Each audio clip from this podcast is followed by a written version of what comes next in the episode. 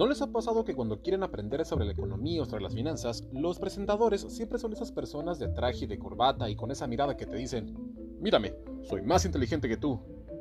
Pero al final no entendieron nada.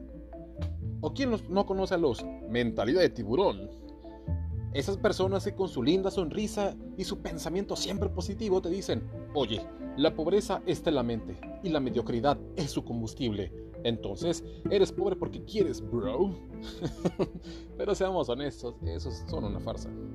Si están cansados de todo eso, sean bienvenidos a esta comunidad, donde aprenderemos los hechizos y rituales que utilizan los brujos y las brujas financieras para mantenernos engañados.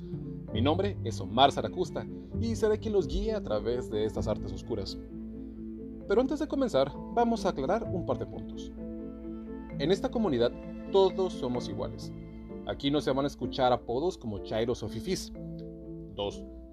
Si eres de las personas que creen que todo lo que hace o dice el gobierno está bien y que tenemos a Jesús Cristo viviendo en Palacio Nacional, o por el contrario, si piensas que en México todo está peor que nunca y que pronto vamos a ser como Venezuela, déjenme decirles que este no es su podcast, ya que en internet, en radio, televisión o prensa, pueden encontrar a muchísimas personas que comparten esos mismos puntos de vista.